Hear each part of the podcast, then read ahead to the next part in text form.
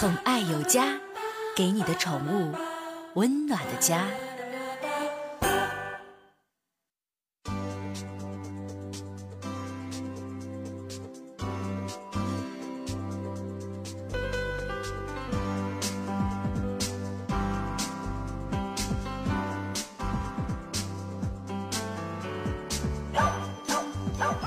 宠爱有家，给您的宠物一个温暖的家。我是您的好朋友小克。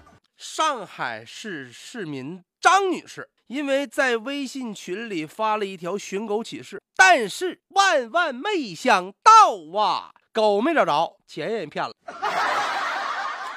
有啥呀？时间追溯到今年的一月十七号，张女士吧，这跟她老爷们儿俩人啊，你是不是外面有人了？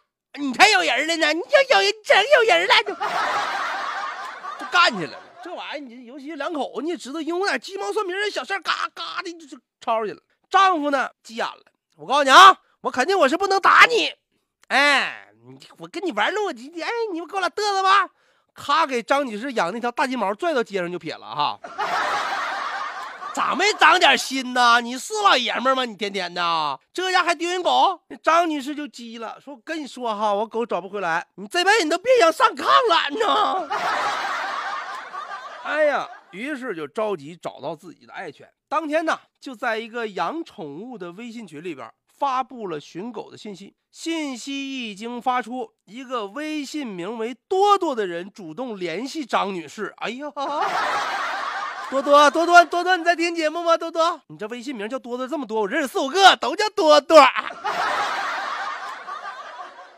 但这多多不是啊，这多多咱说话说这多多已经被抓起来了啊，加了微信好友了。多多说说说，姐别着急，我哥是警察，查监控找狗。你但是你得拿俩钱儿啊，你拿个三块五块都不行啊。这你全市监控摄像头给你看一遍，上海多大呢？你最损你得拿个五千八千的是吧？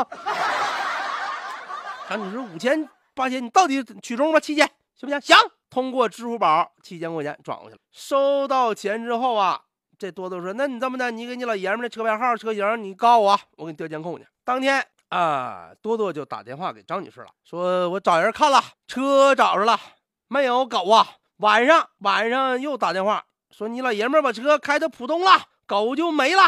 第二天又打电话说你这么的吧，咱俩见个面，我把狗的地方给你，完你来吧。完，张女士当天呢就按照这个地方就去找狗去了。结果找一天，鞋鞋都走碎了，没看着狗啊。你说咋？这还不明白吗？大姐呀，大姐你慢念的呀，才反应过来吗？这现在咱说他还没反应过来呢，又打电话，多多多啊，多多多多，咋整啊？完，那多多说这么的，说姐呀，这狗跑到另外的地方去了，我继续调监控。你这回这监控贵了，没有车牌号。你这么刚才七千吗？我这再加点吧，再再给我打一万七啊！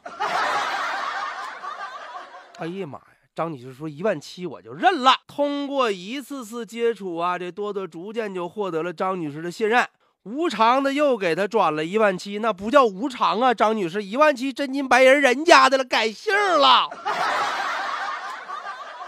真是啊！之后多多就号称：“哎呀，我看狗了，但是被当地打狗队的人抓了。你这车是套牌车，找不着啊！你别找了，再找去还花钱呢！哈！哎呀，什么情况哦？喂，嘿嘿嘿呀！骗这样，张女士还没整明白呢。张女士说了：说说这么的吧，我回家照顾我妈去啊。虽然说希望挺渺茫了，但是我也有牵挂。”这时候多多又来了，说这么的，我去给你找去。那个，我给你印传单。张女士说：“那老弟别去，还能让你花钱印传单吗？”夸又给打五千块钱，干啥，大姐？这这怎么？你是真有有文化没知识吗？这这这么吓人呢？这都这都已经唠到这样式了，你还没明白他是个骗子吗？后来后来，多多以各种理由向他要钱。张女士说：“啊啊，我是不是被骗了？”